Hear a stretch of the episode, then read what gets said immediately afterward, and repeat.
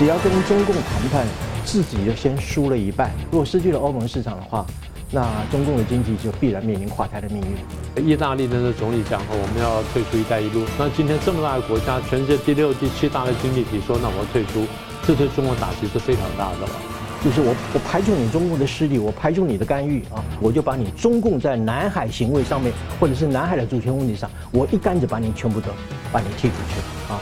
这是菲律宾啊、呃、目前呃正在要做的事情。除非未来一段时间乌克兰或者是俄罗斯。内部上有重大变化，否则战争呢可能陷入僵局，可能长期化。双方都打到非常累的时候，有没有另外一种可能？有，停火不停战，双方回家练身体。啊，谁先把身体练好了？谁先动手去 K 人家？啊，卧薪尝胆，啊，君子报仇，十年不晚啊。所以也许，啊，以领土换入约啊，这种方式作为一种暂时的一种折中的方法。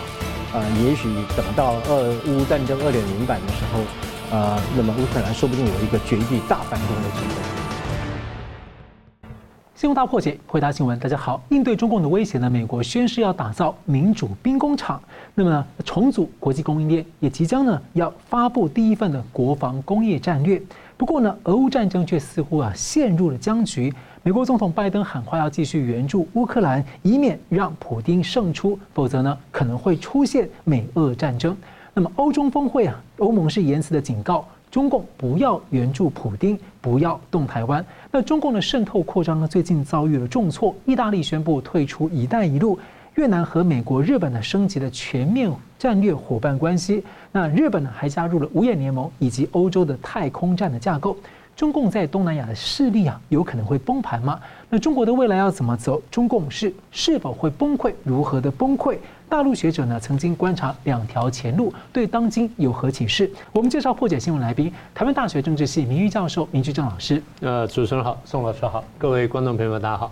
政治大学国际关系研究中心资深研究员宋国成老师。呃，主持人好，明老师好，各位观众大家好。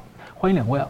四年以来的第一次的欧中峰会啊，会前就已经出现了严重的分歧。中共甚至呢小动作不让欧方使用安全电话，就摆明要窃听你了。那欧盟的主席呢提前一天离开，没有联合声明。那《华尔街日报》呢在会前的报道说，欧盟的领导人打算在峰会当中警告习近平，除非中方采取行动。解决经济摩擦，并且限制向俄罗斯出口可以用来在乌克兰战争的商品，否则欧盟啊准备对中方实施新的制裁和贸易的惩罚措施。另外也谈到了台湾议题啊，所以我请教两位怎么看未来的动向？先请明老师。呃，就像你刚刚说的啊，这个会议第一呢非常有趣，开完之后呢没有联合声明，也没有联合记者会，然后欧盟还讲说。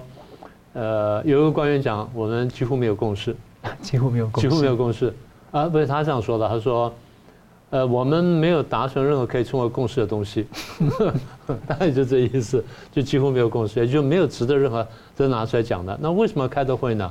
真的是为了沟通一下，为沟通而沟通。呃，其实在这个之前呢，我们已经多少知道一些消息，就是双方对这场会议呢，其实抱的那个期望呢都不会太高。但是为什么还要开呢？都想说是不是还有机会稍微沟通一下，然后让对方明白你什么地方做的不对，你能不能改变？呃，中共方面讲说，哎呀，这个在之前在开会之前呢，中共的那个发言人汪文斌已经出来讲，然后欧盟一方面呢啊严格限制高科技产品对我们中国这个出口，然后一方面又希望大幅增加贸易，那这是没有意义的。所以他已经把他要的东西已经先讲了一下。但是欧盟讲，他说我们有除了有很大贸易逆差之外呢，我们最大问题就是价值观上有冲突。那这个东西你要怎么解决？所以双方之前都已经把一些话的重点放出来。那这个为什么我们当时其实并不太乐观的原因？好，那这个后来冯德莱恩就是那位这个呃执委会的主席呢，冯德莱恩呢就出来讲，他说我们两边呢就是欧盟跟中国大陆之间呢。贸易逆差越来越越严重，大概这几年来呢，几乎增加了一倍，到四千多亿美元。我若没记错数字，要到四千三百亿美元。对欧盟来说呢，不可容忍。他说，不只是说贸易逆差的问题，而是因为你们用一些不公平的手法，去进行贸易，你获得补贴，补贴你们自己的这个企业，然后补贴你们的产业，然后对我们欧盟的这进入呢设了很多的限制，那所以当然这贸易呢这个逆差会比较大，这第一个。第二就是欧盟判断，因为中国大陆现在经济不好，然后失业非常严重，所以他们要解决国内的经济问题呢，可能会出口扩张。那出口扩张呢，就很可能会削价倾销。倾销结果就实际上是补贴嘛，那这对欧盟的贸易呢就更加不利，所以欧盟担心说这个问题将会变得更大，那所以把这话就讲出来了。但现在看起来就是后来出了这个会议开完之后，冯德莱恩出来讲，好，我们在这会议上呢，第一呢，我们要捍卫我们的价值观；第二，我们要捍卫我们的利益。这两句话说的很重啊，那那就摆明了就是。那如果这两点，那我们都没有共识的话，那就谈不下去了。因为中共，你说大家做生意嘛，那没有问题。但是中共常用做生意的办方法去破坏人家价值观，破坏人家生活方式，这个大家当然不愿意接受。那更何况就是经过这个两百年的验证，这一套生活方式是比较符合现代化的工业化的社会的一个结果嘛。所以你说要大家改弦更张，那几乎是不可能的事情。那冯德兰就讲了，他说这是一个抉择的峰会啊。什么叫抉择峰会呢？说我们把你视为一个这个，不仅是一个贸易伙伴，你中共也是一个工业强国，然后你是一个竞争技术上竞争的对手，然后你也是一个军事强国，你甚至是对于全球秩序呢，你是一个有不同看法的一个参与者。那这个已经是很重要的，话已经讲得很很明确了。就是你的角色很重要，但是呢，你的跟我们差距非常大，你又不愿意融进国际社会里面来，你又破破坏国际社会，那我们怎么办？我们怎么办？当然了，大家都晓得，我们双方继续做贸易，对大家都有好处，对你有好处，对我有好处，所以双方都不愿意说贸易关系下降。但是如果说要进行贸易关系，你要牵涉到这么高的代价的话，那欧盟就会挣扎了。对中共来说，我反正就把我的东西往外倾销，然后把我的这些价值观往外输出，甚至我长臂管辖什么等等的。那你说这些自由民主惯了这几百年的国家，他怎么可能接受你呢？那美国这个《华盛顿日报》吧，那最近有个观察，他说美国跟中共关系呢好像有解冻的迹象，但是这个中共跟欧洲关系呢却在下滑。我还不完全同意这个看法。我认为就是美国跟中共关系其实也没有真正解冻，嗯，双方只是碰了面而已，不能说碰了面就解冻了。那你说，呃，中共跟俄呃跟欧盟关系有变坏，那可能是事实。一个是你刚刚前面打了那个一个画面，呃，意大利的那总理讲我们要退出“一带一路”，他说三天前我们已经正式通知了。那这个是一个很大的一个消息，因为。“一带一路”呢，能够推进欧洲呢，对中共来说呢，是一个很大的胜利，一个很大的进步。那今天这么大的国家，全世界第六、第七大的经济体说，那我退出，这对中国打击是非常大的了。这是第一个。第二呢，英国也讲，他说，如果你中国再有一些公司再对俄罗斯进行军事上的援助，甚至是贸易的话呢，我要考虑开始制裁。那英国这样讲话了，我讲的太慢了一些啊，讲的是慢了了，但是这这样讲总比不讲好了。嗯，那欧盟这次讲了，他说我们把中俄关系呢放在我们议程的首位。哦，这个话很很讲得很轻，但其实是很重的，就是我们跟你的关系在看什么呢？看你跟俄国的关系了。那时候你跟俄乌关系是什么意思呢？就是你对俄乌战争态度，然后你是不是还在继续帮帮俄罗斯，然后还在那后面搞鬼？现在欧盟已经准备，我们要对俄罗斯呢采取新一轮的这制裁。那这个制裁呢，我们可能下个礼拜呢就会就可能要去进行批准的这个讨论讨论了。那如果说你中共的这些公司，中国大陆这些公司还继续这么执迷不悟的，还去进行这些这些贸易，然后提供一些是准商品或者呃军品或者准军品的贸易的话，那我们必须把它列入制裁。那估计有十几家公司，所以这个是一个很大的一个问题。那当然，北京也不是没有作为了。北京现在最近也采取一些相对应作为。第一个，比如说他对立陶宛，立陶宛那时候不是因为这个跟台湾拉近关系，然后中国狠狠惩罚立陶宛吗？那现在放出消息，中共方面开始放软了，跟立陶宛开始讨论啊，开会讨论我们怎么放宽制裁。这个也就是自己要找台阶下。那当然，另外一点就是欧中共对欧盟的五大贸易国呢，什么呃德法德法这些国家呢，就是波兰这些国家，我要进行这个单方面的十五天免签入境，嗯，那也就是示好了，那这没问题。但是冯德莱恩的政策已经很明明确了，欧盟政策已经明确了，就是我们欧盟国家有共识了。第一呢，我们对你要用更强硬的态度来这个来面对你。第二呢，我们讲了，这是一个抉择的峰会。那现在这个抉择摆在你面前了。如果说你再不做对抉择的话，那也没办法。他后来讲得很明确，他说，习近平啊，我们也很明确知道，他是要改变国际秩序的。他把国际秩序做一个系统性的改变，然后由他来主导。那这个当然是我们不能接受的。所以欧盟的态度非常明确。当然，欧盟这次呢，对于台海跟南海呢，也发了同样强力的声明。所以。这次峰会呢，应该这样说，就是有有讨论，但是基本上无共识、无结果。嗯，宋老师怎么看这个事？呃，基本上其实中欧峰会其实很重要哈。为什么？因为双方是互为最大的市场啊。可是我们看到，就是说开会之前其实已经剑拔弩张嘛，然后会后也草草收场啊，了无收获啊。呃，所以最后就是怎么样，把悲伤留给自己啊，自己好好的去。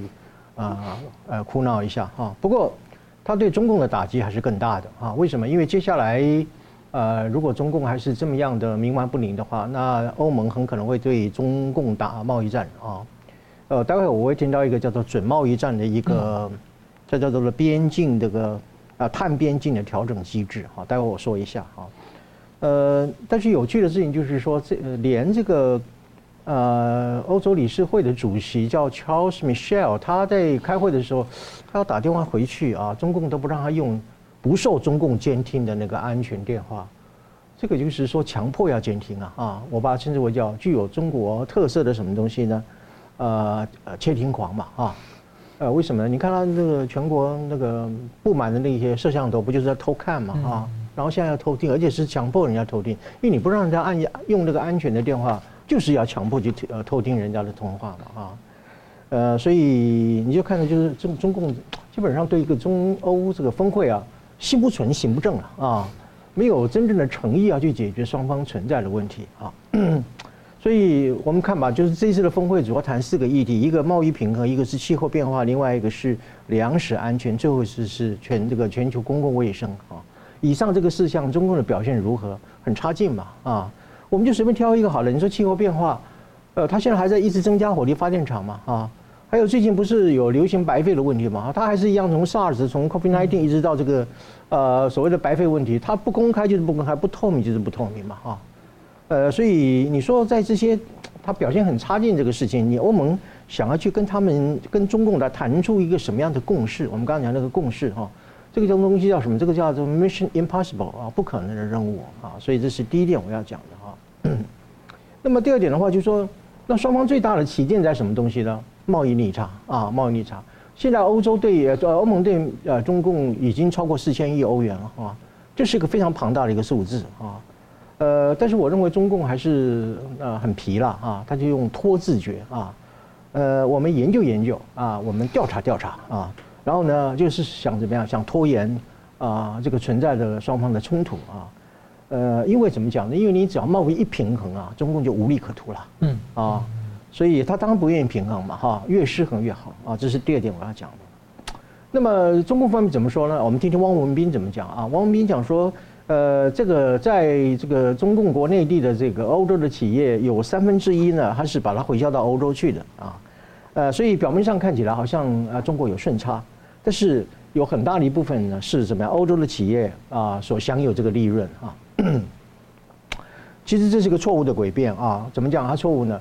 绝大多数的欧洲在中国的企业啊叫欧企，事实上都是跟中国的企业本身进行叫做中欧合资的。我再讲一遍，中欧合资。中共强迫的。对，它就是啊，反正境外投资者一定要按照这个规定啊。所以它即使产品回销到欧洲去，获利的还是中国哟啊！所以汪文斌这种说法本身就是骗了一些不懂国际贸易的人了啊！呃，基本上就是鱼目混珠啊！反正嗯，批评你有道理的他就否认嘛啊，没道理的啊他就是反驳啊，就是这么样一种说法。那么第三个呢，现在就是欧盟已经准备啊，虽然起步非常的晚了哈，待会我说明一下。呃，要对这个中共的这个电动车实实行这个呃反补贴的调查啊。其实这个调查的步调非常的缓慢了哈，呃，早就应该调查了，因为呃这个补贴政策已经行之多年嘛哈。而且我觉得这个欧盟其实对于所谓的中共的这一种财政补贴哈，呃，其实了解的并不是很透彻啊。注意哦，中共的那个对于这个外销企业的那个财政那个补贴，不只是光是在它的投资融资，呃，还有这个税收方面去做一些优惠性的减免。它其实包括这些企业啊，特别是被选定为国家重点发展的企业，它给你什么东西呢？你不需要环保了啊，你废水随便排没关系啊，你说基本工资保障没有关系啊，你随便给啊。那么还有另外就是说是呃，还有很多其他的那一种条件。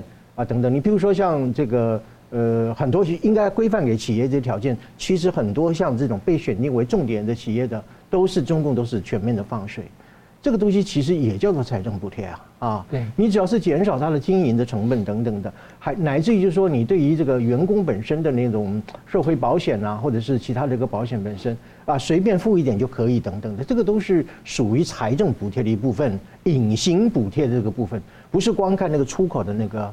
啊，贷款啊，或者是呃这个出口的补助、补贴等等的，所以这一点其实欧盟本身也并没有去进行全面的了解。这些这些部分呢，隐藏这些部分，可能才是真正财政补贴里面啊最最最大的一笔，至少是占了一个主要的部分啊。呃，那么呢现在就是说，当然我们就看欧盟的一个态度。现在它采取一种我刚刚讲那个叫准贸易战哈，就是叫做什么碳边境的一个调整机制。这个我稍微说一下，就是所谓的那个 CBAM，就是从今年五月十七号开始，从欧盟以外国家一进入到这个欧盟国家。你就必须要先购买一个什么东西，就是 CBM，就是所谓的那个啊凭证了哈，CBM certificate。为什么呢？就如果你这个产品是属于一种碳集中的商品的话，比如说钢筋啊、水泥啊等等的，你就要先买一个这样的一个凭证啊。呃，当然这个凭证它会估计说你这个产品在你原来的那个生产的国家，不管你是生产运输过程当中里面的直接的这个啊碳排放，或者是在整个产业链的过程当中你们的间接排放啊。都依据你的排放的数值啊来决定你所要购买的 CBM 的那个 CBAM 的那个 certificate 的价格。那么如果说你在当地国已经有通过所谓的那个碳交易哈碳权的交易，然后你付了一些钱的话，那么这个 CBM 的这个 certificate 呢是可以稍微折扣的等等的。这个东西对中共来讲是很厉害的啊。中共很多的这个呃外销的产品，大部分都不太符合这种所谓的碳排放的这个。啊，标准啊，所以而且这是会加重这个处罚，这等于就是有一点准贸易战的一个作用啊。现在欧盟开始从五月十七号开始，当然有一个过渡期，但是终究还是会实施，或者中共对于欧洲的所有的贸易的出口会产生很大的啊，我们把它称之为叫做啊碳壁垒啊，或者是叫啊清洁能源壁垒的这样一种效应啊，呃呃，所以这是我讲的第四点。那第五点是什么东西呢？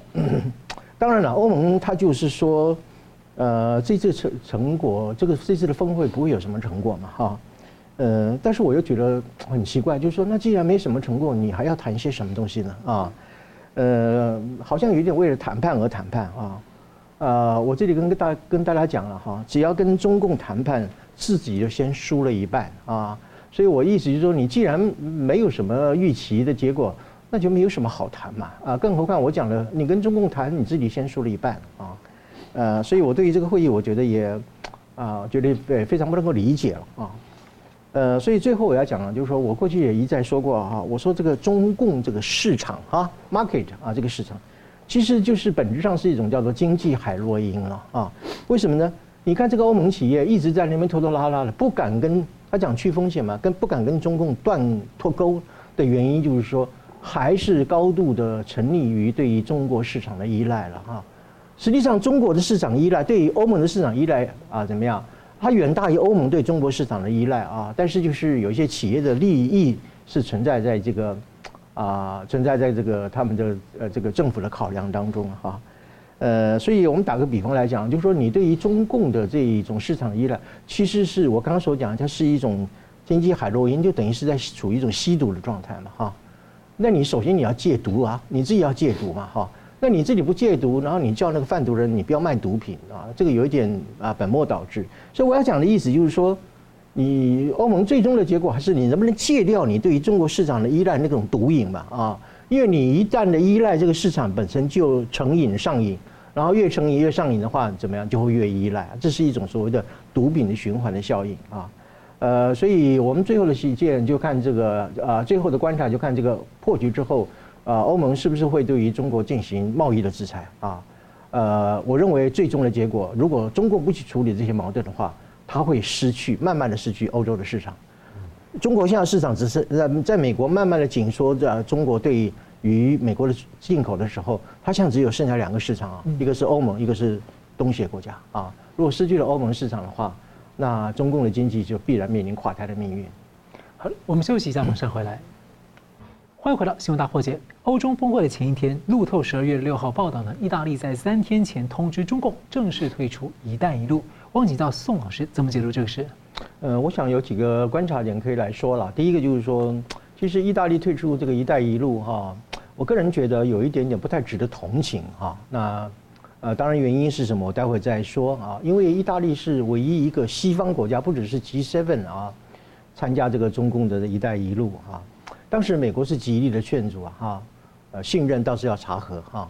所以当时意大利的总统叫做孔蒂哈，就是孔蒂，他就嗯，还是就是不听啊啊，不听美国的劝解啊。所以长期以来也说自以为是在 G7 当中里面好像独树一格。但是实际上是受到了西方国家一种地缘政治上很大的压力啊，呃，那么而且我注意啊，就是过去这个中共和意大利还有具有战略伙伴关系啊啊，呃，你说一个民主国家和独裁国家建立战略伙伴关系，这不就是头壳判给吗？啊，头壳坏掉了啊，呃，结果呢不出所料啊，那么现在呃，感觉上就是意大利挨了一记闷棍了啊。呃，其实这又是一个，就是说他念中国的，我刚刚讲的那个市场海洛因的一个概念，就是他念中国的资本本身所获得一个教训啊。那早知如此，又何必当初呢？而且疫情又重创意大利。对对啊，当然疫情对各各国都有影响。先从那边进去。对啊，呃，中共放毒过去的啊，因为他已经知道有病例，他还是大开国界的啊。呃，这是第一点。第二点的话，就是说，我们从数字来上来说好了，就是去年二零二二年哈，呃，意大利从这个中共国啊出口到中共国的啊，呃，到了一百六十四亿啊，相当于比二零一九年只增加了多少？二零一九年是一百三十亿，只增加了三十四亿啊欧元哈。嗯。呃，可是，在同一个时期当中里面，那么中共国同期对意大利的出口呢，从三百一十七亿。增加到五百七十五亿哇，增加了多少？两百多亿，等于是增加了一点二倍啊之多啊！所以你看，加入这个“一带一路”无利可图嘛哈，甚至还怎么样？偷鸡不着还蚀把米呢啊！所以在这种情况之下的话，你相对来看的话，你说其他的欧盟国家没有加入“一带一路”的，像法国和德国啊，呃德呃法国的数字是多少呢？对于中国的出口是两百三十亿的欧元。德国呢更高一一千零七十亿的欧元等等，这些没有参加这个“一带一路”的，反而是对中国大陆的出口，呃，要更好啊，更增加啊，呃，所以我们常有句俗话讲嘛，叫“靠山山会倒了”，对不对？啊，凡是想要靠中共的呢，就是山也许还没倒，你自己先倒下去了啊，这是我讲的第二点啊。那第三点的话，就是本来这个呃，这个意大利和中共的这个“一带一路”的合约要到明年二零二四年的三月才会到期啊，所以现任这个总理叫做梅洛尼呢，他就啊，因为三个月之前要提出不续约哈，才不会自动续约，所以他等于是提前退出了一带一路了啊。呃，那么当然了，这个意大利这个现任的这个政府一再是试图或想要就是说避免触怒中共的情况之下。希望能够很优雅的退出“一带一路”啊，但实际上你退出就不叫优雅了哈。但是，呃，我估计中共也会有可能对意大利进行贸易的报复啊，呃，所以到时候呢，对意大利来讲又是雪上加霜了，还是要回过头来，呃，请他的 G7 的伙伴啊帮帮忙等等的啊。其实这又是一个叫做悔不当初的事情啊。呃，不过我们要注意哈，这样一个退出呢，具有很大的象征意义，而且很有实质意义。为什么？这等于是怎么样狠狠打了中共的一记耳光啊！呃，因为它是唯一一个西方国家啊参加这个“一带一路”的，对中共来讲的话，啊，它面子上啊很光荣啊啊，连西方国家都愿意参加我的这个计划嘛啊。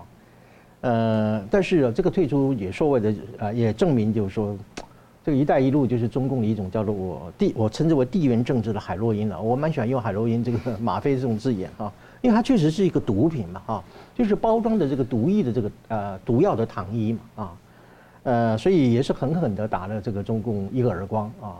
呃，那么中共也是脸上无光了哈，呃，所以最后我要讲，就是说我曾经一直在讲，就是说中共这个“一带一路”啊，绝对不是要去实现什么人类什么价值共同体，它是为了去实现什么东西呢？人类灾难共同体，或者是叫人类债务共同体啊。呃，我把它称之为叫做具有中国特色的殖民主义了啊。呃，所以你想要中共的钱呢，他还想要你的命呢啊，所以要注意这一点啊。呃，所以意大利这个事情是一个退出“一带一路”是一个很大的教训啊。虽然说打了中共一记的耳光啊，但是也给全世界做出一个非常充分的证明，就是说这一杯这个毒酒哈是是不能乱喝的啊，不能够随便的饮鸩止渴啊。为了短期的利益呢，最后怎么样啊？反而是自己吃了一个大大亏啊。嗯。好，我们来看欧洲的焦点之一啊，就是俄乌战争啊。从最近的消息来看呢，战争似乎陷入僵局。乌克兰从六月起发动的这个大反攻，没有预期中的顺利，而俄罗斯的军队呢，也无力发动更强的攻势，似乎呢陷入类似一次世界大战期间的壕沟战一样。十二月六号呢，美国总统拜登喊话共和党在野啊，就是要增援乌克兰，以免美军可能会卷入战争。他也喊出不要让普丁赢的口号。明老师怎么看这事？对，就你刚刚说的，现在陷入僵局哈。因为原来乌克兰战争到了这个去年二月份爆发嘛，打到今年六月的时候，乌克兰说要反攻，但之前就在那边讲。我就记得欧洲很多国家就提醒乌克兰，如果你还没有准备好，你没有把握，先不要反攻。那反正就劝了之后，乌克兰觉得说差不多了，就开始反攻。开头似乎蛮顺利的，但是大概几个月之后呢，当时一些不利的消息传出来。不过，至少可以看到一点，就是一年多以前呢，你看到俄乌战场是俄攻乌守，现在看是乌攻俄守。那虽然就是攻守双方呢，都这个力量呢，似乎都已经这个用的很多了，有点这不太不太走得下去了。所以乌克兰的反攻呢，没有想象中那么顺利，但是呢，至少还号称在反攻。不过俄罗斯的防守呢，似乎力量还是够的啊。所以陷入一个僵局。你刚刚讲说壕沟战呢，在个别战线上的确是陷入壕沟战。那么在整体来说呢，可能还互有攻守。不过整体来说，不过有点危险就是了。嗯好，所以现在这个其实这个这场战争呢，我们从去年一路观察下来，那我们也谈的蛮多的。我记得大概就在乌克兰反攻之后呢，有人问过我，我在下私下场合呢。呃，做过一些分析、一些讨论。那现在我把那个那讨论呢，大体拿出来，我们看呢，那当时观察是什么样子的。所以当时我说，第一呢，呃，攻守易势啊，变成乌攻俄守。但第二呢，到我们讲话为止，就是在几个月前，我们讲话为止，乌克兰的进攻不算顺利，然后俄罗斯防守呢，似乎还有还有力量。所以我们当时观察就是，除非未来一段时间，乌克兰或者是俄罗斯。内部上有重大变化，否则战争呢可能陷入僵局，可能长期化。这是几个月前我们讲的，现在好像走到这一步。好，那有些细节我先撇开不说了。我们问下一个问题：如果打得这样子，乌克兰进攻无力的话，周边国家有没有可能会出兵？有没有任何国家可能出兵？当时说不太可能呢，要么就是国家太小，出兵没有用；要么就是北约国家不方便出兵。我说，后来我想了半天，我想到一个国家，比如说波兰。嗯，哎，当时说波兰怎么可能呢？波兰是北约啊。我说可不可以这样子？波兰呢，看见乌克兰形势非常危险的时候，就有大量的波兰人愿意以志愿兵的方式加入战场。那这样就有问题了：波兰有没有正式入兵？没有。但波兰有没有人去参战？有。哈。这个很吊诡，因为这事情过去发生过的，好有，那一方面就是那北约就要说了，北约就要看那我有我有没有参战，北约应该会说我没有参战，啊是波兰有人去参战了，那现在球就踢给普普京了，这是我几个月讲的前讲的，球踢给普京之后呢，普京陷入两难，普京就要讲到底是波兰参战了呢，还是有波兰人参战呢？还是北约有参战？嗯，因为普我普京为什么画这条线呢？如果波兰人参战的话，他就可以不算波兰参战，不算波兰参战的话，你就不用谈北约参战的问题，你就不用跟北约真的面对面的去硬碰硬。所以对普京来说，他必须画这条线。那么有没有画这条线呢？其实有哎，有，因为你注意看普京这几个月来讲话，或俄国这几个讲话，第一，他说我们在乌克兰的这个呃特殊军事行动呢，后来他又把偶尔把它叫做战争，而这特殊军事行动呢，收到相当效果。为什么呢？因为我们把乌克兰去军事化这个目的呢达成大部分。哎，这个话大家听起来没有什么，但你仔细想想看。因为当初普京去打乌克兰的两个理由，就是一个呢，你这个参加北约对我安全威胁；第二呢，你的东部地方呢有这些啊法西斯分子，然后对我们俄罗斯人呢有威胁，所以我要解决两个问题。现在如果我把你去军事化的问题大体解决的话，那你对我不构成威胁了，对不对？话听起来讲讲很轻，但你仔细玩味当中，觉得他有了下台阶，这第一个。第二，大家有没有注意到，几个月前他宣布我要把战术性核子武器摆进白俄罗斯。对，白俄罗斯总统过了没几个礼拜之后，跑来讲说，现在俄罗斯的战术性核子武器进到白俄罗斯来了，有没有你不要管，但双方宣称了。大家说啊，他准备用核武？不是的，通常是打了打了败仗或打得比较不顺利啊，比较比较可能会输的那方才会用核子武器威胁嘛。是这个意思嘛？所以当他搬出核武威胁的时候，表示他心虚了，他有这个想求和意思。好，这第二个，第三啊，你说摆了核武了，危险大了，他要挑才讲。呃，普京自己讲啊，除非俄国本土被攻击，否则我不会使用核武。那就你只要不打到我本土的话，你就算打到白俄罗斯，那我都不会用核武。那你摆那边干什么呢？就怕说，就是威胁人家，就万一打了之后我打输了，你们攻进来嘛。我只是这个意思啊，那当然还加了条件，欧美各国不能再军援乌克兰，那人家不会去理你的，人家能够的话就一定会去去援助了。但是当时我们推荐推演一件事情，就是如果打成僵局了，打成壕沟战，双方都打到非常累的时候，有没有另外一种可能？有，停火不停战。嗯，停火不停战，为什么呢？第一，欧美各国呢军备减少，因为它已经长期援助乌克兰，它本国呢。要保留一些武器，你要不时之需。第二，欧美各国为了援助乌克兰，经济上已经受了相当的伤害，所以他们从军备上面、从经济上面都希望停火。如果啊，当时我讲了，如果欧美各国判断乌克兰无法全胜的话，他们可能会开始考虑劝说乌克兰，你要不要暂时性停火？暂时性停火条件就是我们不能再提供军经援助了，你要不要先停下来？到那个时候，乌克兰就很麻烦了。好，那问题是，如果停火不停战的话，那条件是什么呢？当时我就往下推演，最简单的就是模仿三零年代日军侵华时的做法，现地停火。好，我们两边指挥官，我们这边签字停火了。战争有没有停？没有停，但是我们暂时停火就不开火了。所以不签停战协约，然后也也没有签和平条约，但是暂时停火。但是有没有停战呢？没有停战。南北韩也是这样子啊。好，第一个。第二，俄国宣布我去军事化、去纳粹，我目的已经达到了，没有问题了。那所以我成功了。然后我不退兵，然后这四周呢我不还给你，然后呢这个克里米亚我也占下来。那乌克兰怎么说呢？我绝不承认我的领土被割掉，但是我现在打不下去，所以先停下来。好，那未来会怎么发展呢？双方回家练身体。啊，谁先把身体练好了，谁先动手去 K 人家。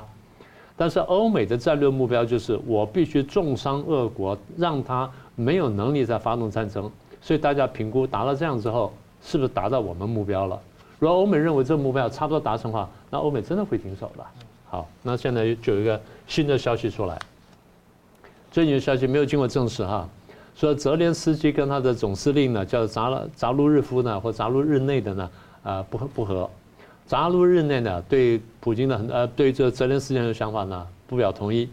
但更可怕的就是有一个记者传出消息说，扎卢日内或扎卢日尼跟这个俄军的这个总司令格拉西莫夫双方在前线讨论停火的问题。嗯，但是呢，没有得到基辅跟莫斯科的授权。这就很可怕了。如果这样的话，就是两个将军决定停火，但是后面老板都没说停火，他们就私自停火了。要么这两个将军要以叛国罪回来枪毙的或坐牢的，要么就回来发动军事政变。不要以为只对乌克兰政变，因为这样格罗西格拉西莫夫回去的俄国也等于是军事政变。所以这个消息现在没有得到最后的证实，但这个事情的确引起关注，因为呢，俄乌战场的动态会影响到台海，所以我们必须密切关注。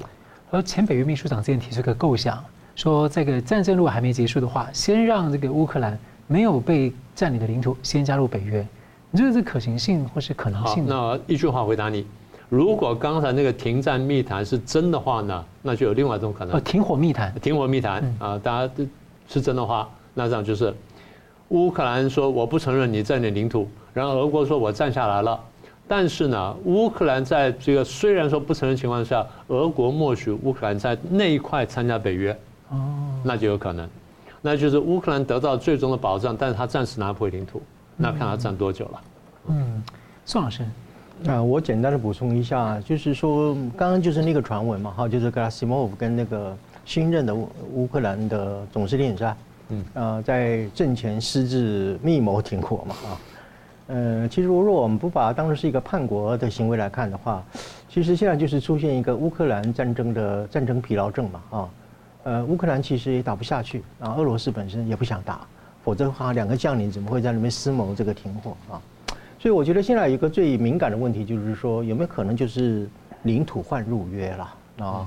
就是你限制限限制停火嘛，刚刚米老师讲的，呃，但是俄乌战争并没有结束啊，只是要中中场休息啊。这个时候也许暂时我们就默认，或者是暂时不处理被俄罗斯所占领的乌克兰领土，包括乌东四周还有这个克里米亚。但是这个时候呢，因为这样的某种程度的妥协，乌克兰加入北约，等他正式成为北约的会员国的时候。啊，刚明老师讲说回去练身体嘛，哈，啊，大家休息之后，那么养精蓄锐的时候，再来开始进行俄乌战争的二点零版。这个时候呢，这个时候的乌克兰就已经是叫做北约会员国呀，所有的北约国家都都必须基于条约义务要支持乌克兰。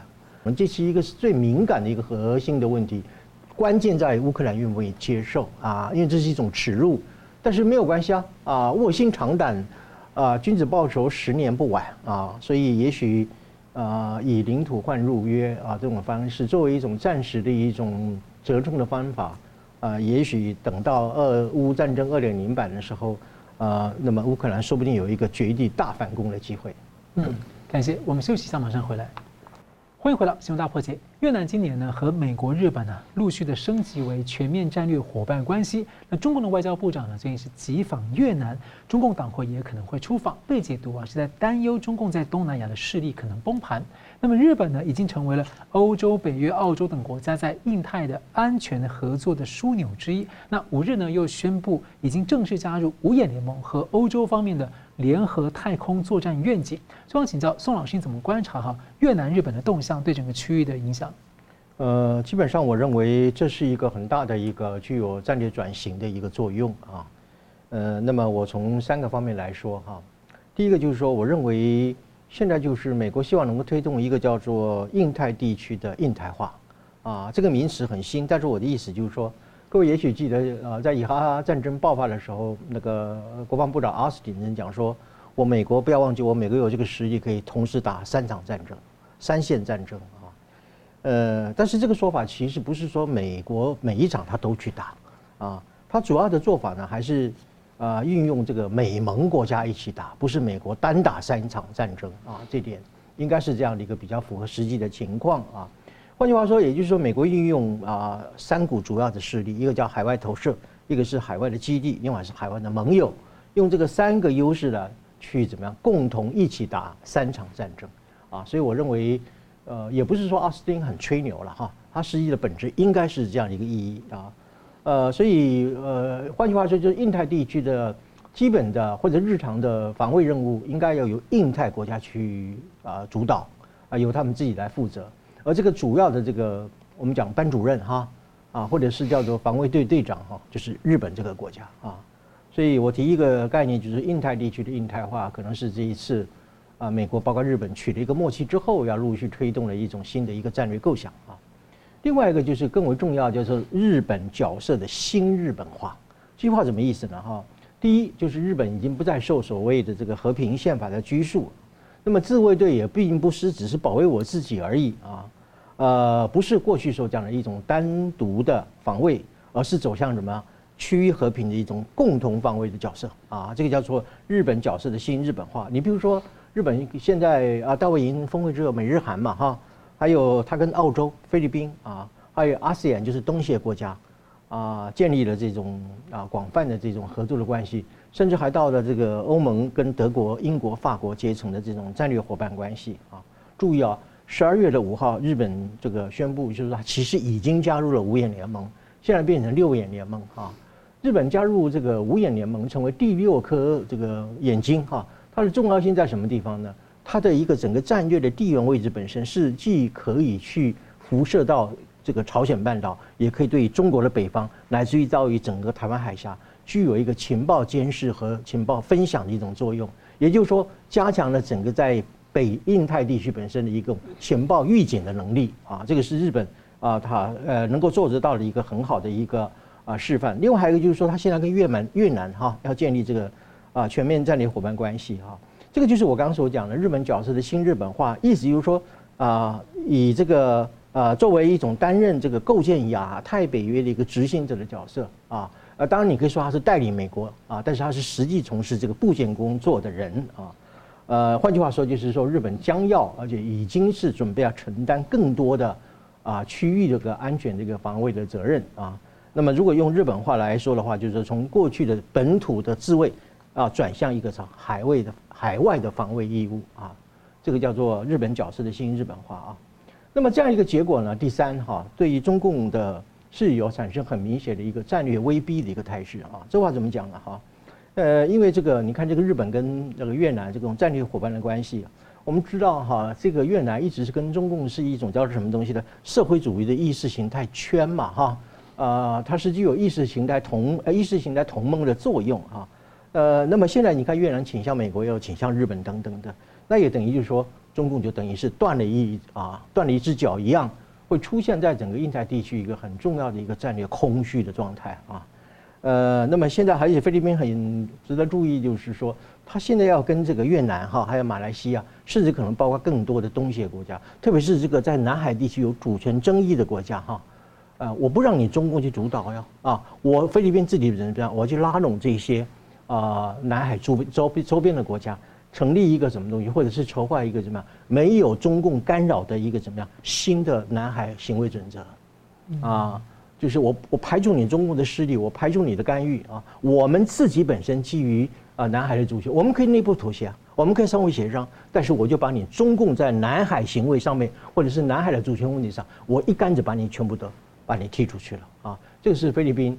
啊，目前啊正在要做的事情，而且他的 IPEC 里面也讲到这个事情，这个很显然是受到美国的战略专家幕后一个高人指导的一个结果了啊，呃，所以以上我们就可以看得出来，就是说日本和越南这绝对不仅仅是一个单边国家之间啊一种友好关系的建构，它会整个啊牵动整个印太地区一个战略的啊形态一个新的发展啊。那么呃，简单的来讲，就是说日本啊正在执行美国所谓的。亚印太北约的一个实际的工作者或者实际的一个执行者啊，等于是怎么样教育班长哈这样的一个角色 啊，呃，那么最后就是说这样一个态势本身呢，更加的对中共进行一种战略威逼的状态。中共在整个东南亚地区啊或者印太地区，他的朋友越来越少啊，他的一个战略的影响力和他的军事的存在的力量啊本身也会相对的下滑啊。所以我认为就是说这不是一个简单的一个日月之间关系的一个变化。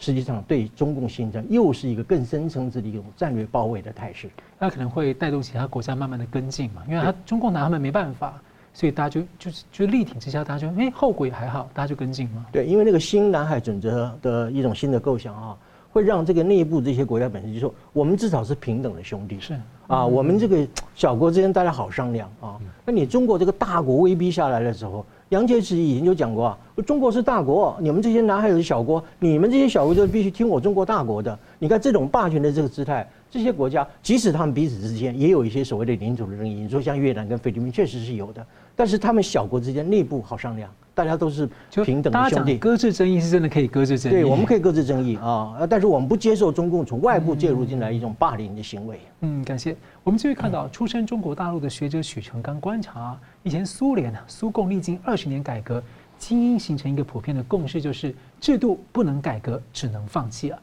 而当社会精英呢，普遍形成这样的共识，制度崩溃就到了。那我们简单讲一句呢，意思就是抛弃共产，抛弃苏共。那我们回来看到中共啊，中共改革开放，所谓啊，改革开放四十年，转回极左路线呢，也是走不下去。那中国的经济学家吴敬琏的二零一一年文章就分析，中国经济社会矛盾几乎到了临界点。他说他在上世纪末期已经多次的说过，在这种半统治经济、半市场经济双重体制下，中国社会一直存在一个向何处去的问题。所以我请教明老师啊，这类看法对于如今在这个中共控制下的中国，您觉得有什么样的意义跟启示？那我觉得这是一个很大的问题。刚才各位在画面上看到吴敬琏讲的那段话哈，那段话当时我就注意到，因为其实我们这个就研究中共人呢，都已经晓得这件事情，然后他只是。以他的背景跟身份这样讲出来呢，那是非常非常深刻的了。他除了讲这个话之外呢，他就往下还讲了一段话，我怕这个读给大家听。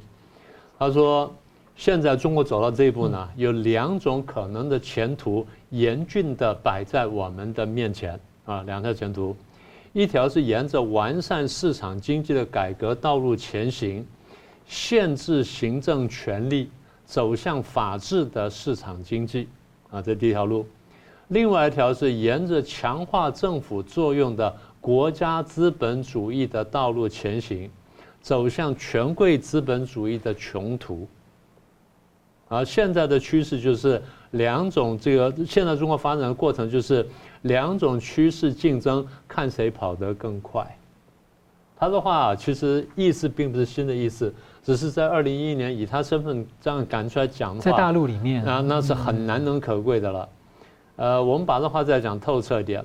他讲的第一条路就是让经济发展发展之后呢，再往下走，然后呢，国家要向后退，让市场经济、让法治呢去主导这个社会的发展，最后走到自由化，甚至走到民主化。嗯，这就是长期以来的古典的民主化理论啊。这个是这个是不错的，但不是说它的每个个案都适用。这第一个，第二条路他讲的就是最后走到权贵资本主义，权贵资本主义的结果就是权贵非常有钱，但老百姓越来越穷，就出现了中共自己常年讲的两极分化。两极分化结果就是严重的阶级对立，严重阶级对立，人类的历史告诉我们，最后一定爆发大革命，或爆发战争，或爆发内战。这个问题其实习近平他们不是没看到啊。二零一二年习近平上台的时候，他的一个好伙伴叫王岐山，王岐山当时特别跟大家讲，回去看一本书，叫做《旧制度与大革命》。嗯，哎，我们在节目上讲过的，《旧制度与大革命》是一位法国的这历史哲学家观察了法国大革命之后，然后写成这本书。他不是在写法国大革命史，他写的是使得法国出现大革命的社会经济条件。就哪些社会经济条件出现之后，这个社会就出现大革命，我们就不说细节了。赵紫阳呢，在被罢黜之后，最后呢思前想后，就断断续续呢把他回忆录写出来了。他很清楚的讲，他在八零年代在推动经济改革的时候，他已经看见经济改革最后走不下去，为什么？因为有政治的枷锁在羁绊着他。经济改革再走下去，中国要让富强起来，必须把政治枷锁甩掉。他才能往前走，所以他那时候已经有很明确的想法。他跑去跟胡耀邦讲，胡耀邦说：“你去跟老头去讲。”胡耀邦叫他去跟邓小平讲，就他就拉着胡耀邦去跟邓小平讲了。邓小平说：“那你们研究个方法出来。”这个事情呢，本来是应该是归胡耀胡耀邦管，胡耀邦比较滑溜呢，就推到赵紫阳去看。赵紫阳就成立了工作室，去专门研究这政治改革这个问题。最后呢，推出的方案。在十三大上通过了，就是政治改革的方案，一九八七年正式推出来。当时改革的幅度非常小，但从赵紫阳角度来说，走到这一步已经非常非常困难，因为再往前走的话，他就危险了。所以走到这一步，他估计老人们可以接受，大家听了不觉得刺耳。我一步步往前走，等到木已成舟了，老人身体都不行的时候，我们再往前推就行了。嗯，先开个头，先开个头。所以他的意思就是，其实他晓得必须民主化。那么他这个讲法呢，其实就呼应了前面讲的这个，呃，吴敬琏的说法。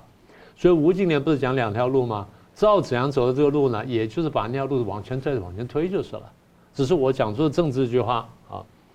所以这话说的什么意思呢？这话说的就是这两百多年来，世界各国各个国家各个民族回应工业革命挑战的时候呢，有四条道路。第一条道路叫资本主义道路，第二条叫做法西斯主义道路，第三条叫共产主义道路，第四条叫新威权主义道路。很理论，我就不多说了。那么共产主义呢，从这角度来看，就是回应工业革命挑战的一种方法、一种模式。但现在证明失败了。东欧十个国家加苏联证明失败了。失败的原因基本上就就只有一条：政治扼杀了经济的生机。你政治力量越强，经济力量就出不来，必须经济和政治相辅相成往前走呢，才有可能。啊，这第一个它不会成功的地方。第二个不成功的地方就是在这种社会里面，在一个一党专政社会里面，你就算这样推行经济改革，你不推行政治改革的话，最后共产党一定成为特权阶级，这特权阶级一定腐败。这个事情大家说哦，等到经济发展之后才出现，不是的。早在一九四零年代末五零年代初期，当时东欧的一个共产国家叫南斯拉夫，南斯拉夫的副总统吉拉斯就看见这一点了。他说：“新阶级，我们共产党人会变成新阶级，会腐化，会怎么样？所以要避免这种，我们就怎么怎么做。但最后呢，南斯拉夫总统提托不相信，就把它灭掉了。所以他因为他看见这事情，写了这本书，然后最后坐牢。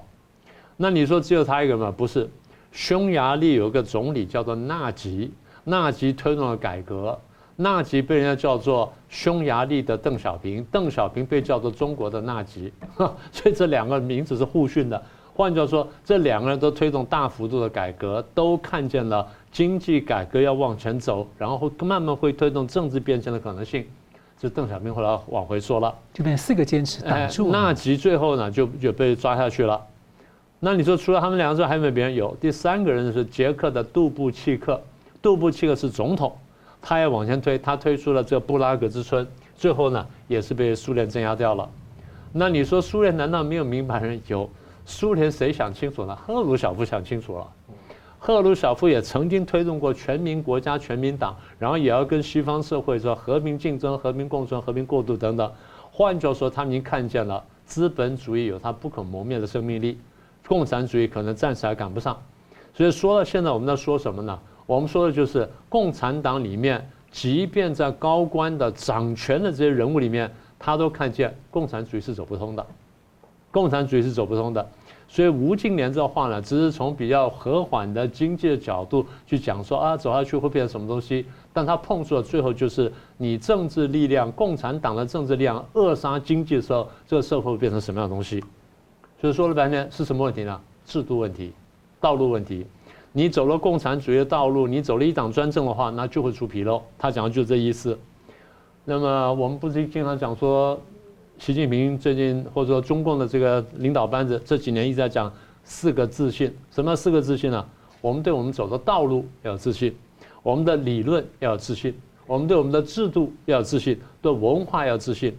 但是刚才吴敬琏的说法跟我引用什么吉拉斯啦、纳吉啦、杜布契克或赫鲁晓夫，他们讲的就是这条道路是走不通的，这个理论是错的，这制度是错的。那这文化你有没有真正继承下来？那是另外一个问题。所以说了半天呢、啊，讲的最清楚的就是共产主义已经穷途末路了，就这就是他的结论。嗯，好的。来节目最后，我们请两位给我一分钟啊总结今天的讨论。谢谢明老师。好，那欧中关系呢？我们刚刚讲了会有起伏，所以也就是很难会有大突破。换句话说，双方已经看见最后是一个价值观跟制度上的竞争。这个点呢，就算有起伏呢，很难突破。这第一个。第二，俄乌战争现在我们慢慢看见，如果再打成僵局的话，停火跟不停战的可能性是完全存在的。那么也就是他会乌克兰可能会暂时性的。我默认我丧失领土，然后看看能不能换得一时的喘息，然后双方回来呢，在整兵之后呢，再往下打，那那个就是下一阶段了啊。这第二个观察。第三个观察呢，吴敬琏的那个话呢，他只说两条道路，其实最后核心意思是这样子，他没有讲清楚，我们来帮他讲清楚。你真正要为中华民族好的话，你必须放弃共产主义，必须改弦更张，必须放弃共产党一党专政，中华民族才真正有希望。否则呢，中华民族将来走到哪里去呢？还真是未定之天。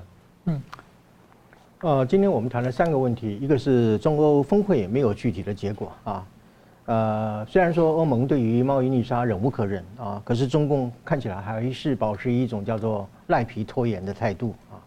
所以这样的一个情况的话，必然会使得中欧之间的贸易关系会持续的恶化啊。呃，所以欧盟现在承担了四千亿的欧元的啊贸易赤字啊。呃，那么虽然说啊承担了非常沉重啊，但是注意啊，中欧之间的贸易的主动权基本上还是握在欧欧盟的手上啊。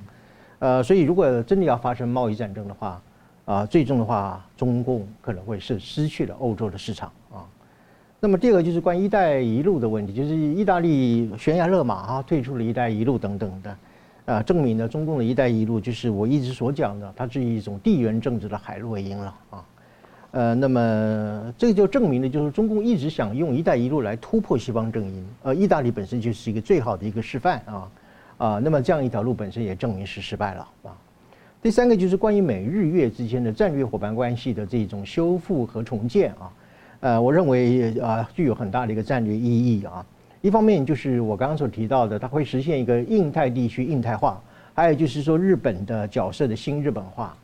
呃，这就意味就是说是美盟国家同时是可以共同打赢三场战争啊。那么另外一个就是说是啊，对于日本的角色本身已经突破了一个单纯的自我的防卫啊。所以这样一个态势对于中共来讲具有明显的一个战略威逼的一个效果啊。呃，所以在未来，在日本担任所谓的印太地区的，我称为指挥官了哈，这样一种做法呢，会使得中共的在印太地区本身它的战略空间会日趋的萎缩，它的战略盟友会越来越稀少，啊，最后它会出现一个比过去更为严重的一个国际孤立的一个状态。好了，非常感谢两位来宾的分析，感谢观众朋友的参与。新闻大破解，每周一、三、五再见。新闻大破解的观众们，大家好！非常感谢大家对我们的支持和帮助。那我们在 YouTube 上呢，成立了一个新的子频道，叫“新闻大破解随选”。我们把呢相关的这个啊、就是精彩片段都汇集在一起，来方便大家分享给朋友们。那么也希望大家能到此频道来按赞。订阅以及分享给更多的朋友。而另外呢，我们在一个新平台叫做“干净世界”有新闻大破解的频道。我这里要特别跟大家推荐“干净世界”，真的是非常好用，有许多还很重视隐私，而且呢没有暴力、色情等等，很适合合家观看。所以也鼓励大家到“干净世界”来订阅新闻大破破解的频道，并且呢还有相关的 App，也可以跟你的朋友分享。那很感谢大家的支持，新闻大破解，我们每周一、三、五再见。